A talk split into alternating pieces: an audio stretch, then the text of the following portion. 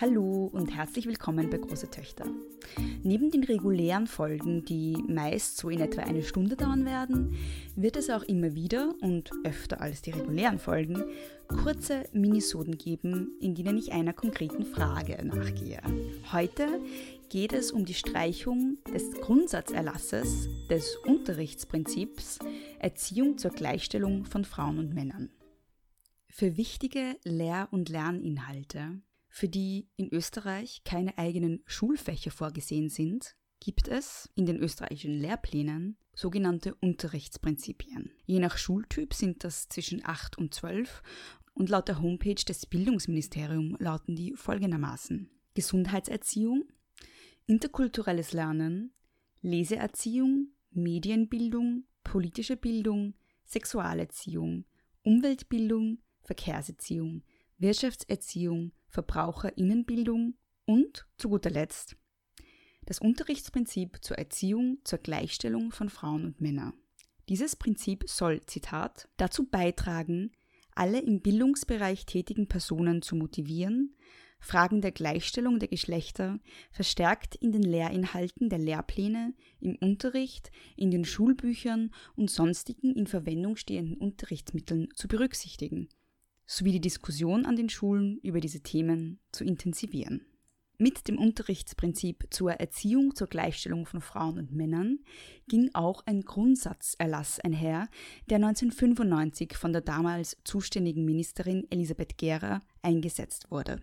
In diesem Grundsatzerlass, den Link dazu findet ihr übrigens in den Show Notes, wird das Unterrichtsprinzip begründet mit der Konvention der Vereinten Nationen zur Beseitigung jeder Form von Diskriminierung der Frau, die Österreich 1982 ratifiziert hat und mit der sich Österreich verpflichtet hat, durch gesetzgeberische und sonstige Maßnahmen für die tatsächliche Verwirklichung des Grundsatzes der Gleichberechtigung zu sorgen und mit allen geeigneten Mitteln unverzüglich eine Politik der Beseitigung der Diskriminierung der Frau zu verfolgen.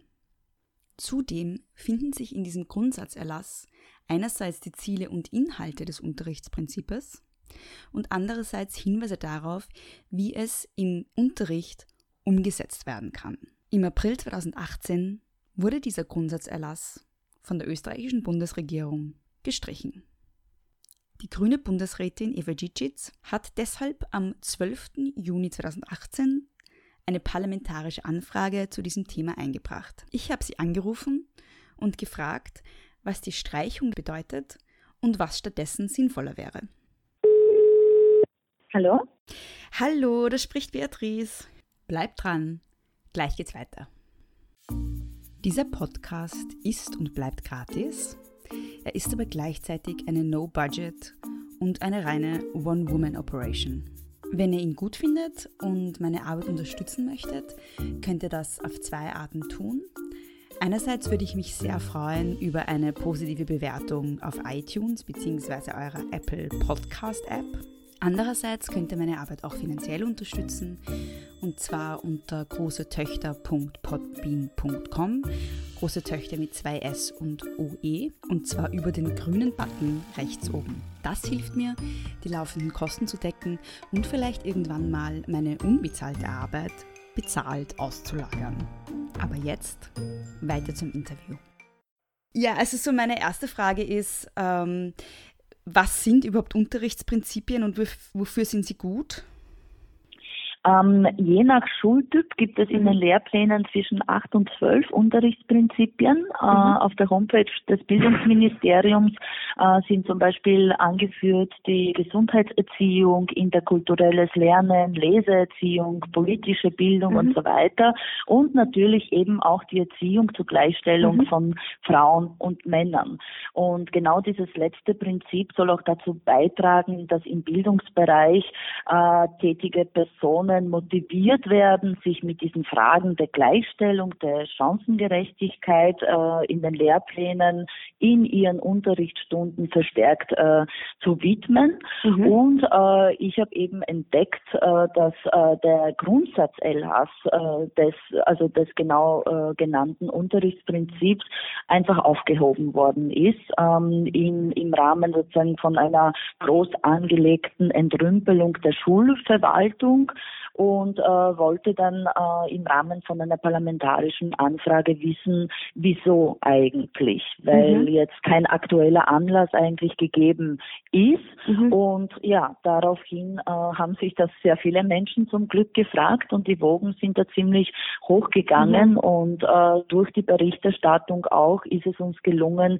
zumindest eine Antwort vom Ministerium zu bekommen, dass da ein neuer kommen soll. Mhm. Ähm, ich bin ein bisschen skeptisch nach wie vor, weil äh, man tut nicht etwas aufheben, ohne dass man äh, etwas Neues erarbeitet hat. Das heißt, mhm. ich bin gespannt auf die Anfragebeantwortung. Äh, das Ministerium hat acht Wochen Zeit. Mhm. Das heißt jetzt noch äh, fünf, sechs Wochen über und ähm, ja, natürlich auch dann auf den Herbst, äh, wo angekündigt worden ist, dass hier ein neuer Grundsatz-Erlass vorgelegt wird. Mhm. Dieses, diese Streichung des Erlasses ist ja sehr klammheimlich passiert. Also das ist ja schon im April, glaube ich, ähm, gestrichen worden. Und ihr wurdet jetzt darauf aufmerksam oder im Juni. Wie seid ihr darauf aufmerksam geworden überhaupt? Ja, es hat ja niemanden öffentlich kommuniziert. Genau. Ähm, ich, ich setze mich sehr viel mit der Parlamentsseite auseinander, wie mit den ganzen äh, Seiten der Ministerien und beobachte dort sehr genau, wohin was verschoben wird oder mhm. auch manchmal, wo etwas verschwindet. Beispielsweise bei, bei Jugendfamilie äh, sind die Frauen weggefallen bei der Ministerin äh, mhm. das vor ein paar Wochen. Äh, genauso mhm. wie die Abteilung äh, Gender Mainstreaming jetzt jetzt nicht mehr so auffindbar ist und äh, da bin ich auch drauf gekommen, okay. äh, dass die nämlich jetzt auch äh, äh, gewandert ist. Da bin ich gerade dran, eben das zu recherchieren und zu erfragen, was hier passiert ist. Mhm. Ähm, ich glaube, dass die Strategie dieser Regierung natürlich eine ist, äh, möglichst schnell ähm, Dinge umzusetzen, möglichst unbeobachtet das mhm. zu tun, äh, so dass die Empörung einfach gar nicht möglich ist. Mhm. Ja, in dem Fall ist es ihnen nicht gelungen gekommen, es ist uns aufgefallen, wir haben es zum Thema gemacht und sie mussten sich dazu positionieren. Mhm. Das, Habe ich das jetzt richtig verstanden? Das heißt, wir haben gerade gar keine Frauenministerin. Das wurde gestrichen von den Agenten. Äh, ich muss ehrlich zugeben, ich weiß gar nicht, ob Sie das mittlerweile ergänzt haben. Ich schaue mhm. gleich nach, aber einige Zeit lang, da gab es auch entsprechende Screenshots auf Twitter, mhm. äh, ist eben der Zusatz Frauen bei der Beschreibung äh, der okay. Ministerin weggefallen und mhm. es stand nur eben äh, Familie und Jugend. Okay, okay.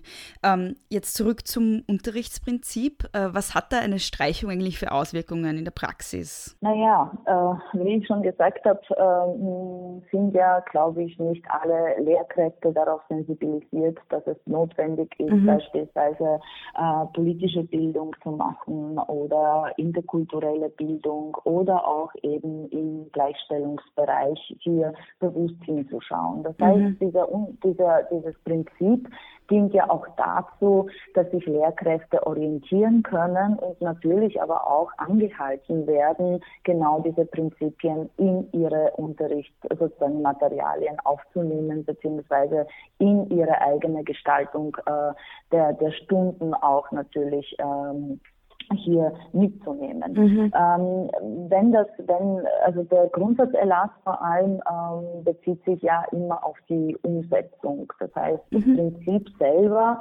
ähm, wurde ja nicht gestrichen, das ist nach wie vor da, aber es ist halt zahnlos. Es steht als Prinzip da, ohne dass man eben einen Erlass hat, wie eben den okay. äh, von, von Frau Gera noch, mhm. äh, der die Ausführungsbestimmungen näher erklärt, beziehungsweise auch sich mit der Umsetzung von diesem Prinzip überhaupt beschäftigt. Mhm. Genau, das ist jetzt weggefallen und wir wissen noch nicht, ähm, was hier Neues kommen wird.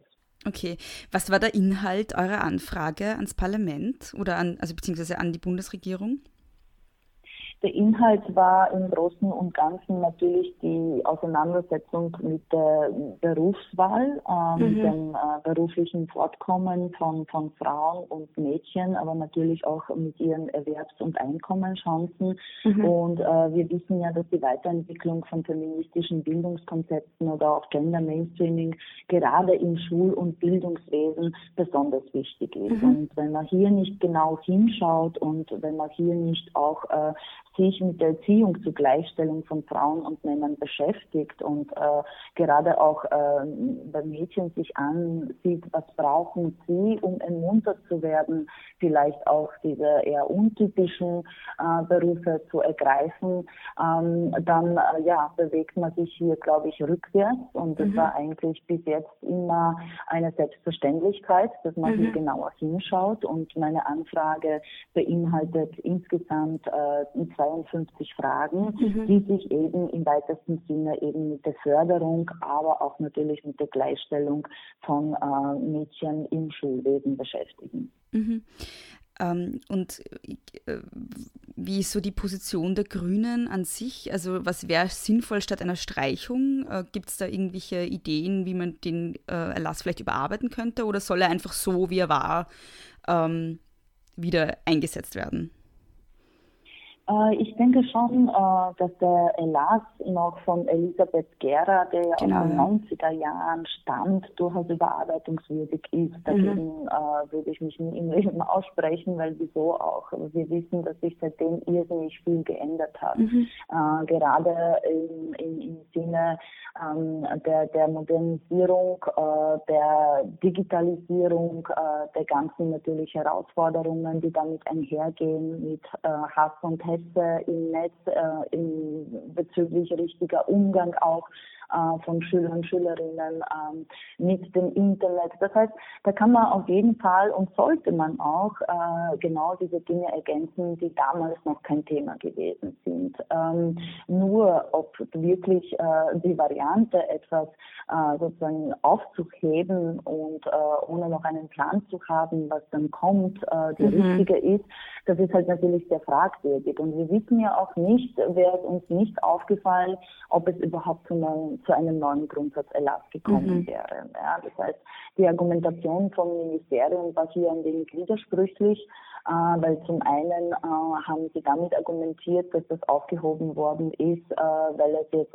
seit Anfang des Jahres ähm, eigentlich ähm, implementiert ist in alle Lehrpläne und haben dann aber im zweiten Atemzug äh, gesagt, nein, nein, da kommt eh im Herbst dann ein neuer. Äh, das heißt, da muss man auf jeden Fall genauer hinschauen mhm. und äh, äh, sich natürlich auch anschauen, welche, welchen Entwurf hier ähm, die Regierung vorlegen wird und entsprechend dem werden wir uns natürlich auch positionieren, beziehungsweise mhm. unsere sozusagen eigenen Punkte auch entsprechend erarbeiten, die uns wichtig wären, äh, die hier äh, einfließen müssen in diesen Grundsatzerlass, einen neuen Grundsatzerlass. Mhm. Was bedeutet ähm, das Streichen des Erlasses jetzt in der Beurteilung der Arbeit der aktuellen Bundesregierung, jetzt auch im also vor allem im Hinblick auf frauenpolitische Agenden?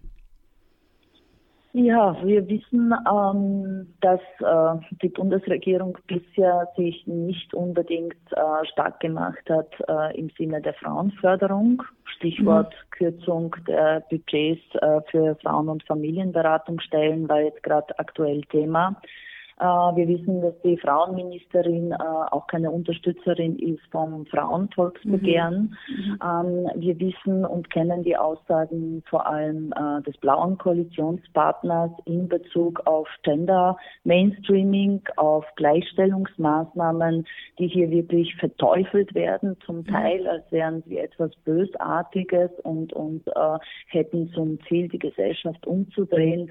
Das heißt, da wird schon sichtbar, was für einen Zugang äh, diese Bundesregierung äh, äh, zu Frauenthemen hat und auch zu Gleichstellungsthemen. Und das ist gleichzeitig die große Befürchtung, äh, wenn, wenn die Regierung hier sich rückwärts bewegt und eigentlich, und da gibt es entsprechende Zitate sogar dazu, die gesamte Emanzipation in Frage stellt. Mhm. Oder wenn ein Innenminister sagt, wir müssen wieder zurück vor die 68er, weil das hat uns nicht gut getan und damit natürlich auch mit meint, die Frauenemanzipationsbewegung, dann finde ich das eigentlich sehr erschreckend. Und mhm. deswegen ist es wichtig, so wachsam zu sein und äh, wenn es zu so einer Aufhebung kommt, auch nachzufragen, weil wir befürchten müssen, dass das in einem gewissen Kontext steht. Mhm.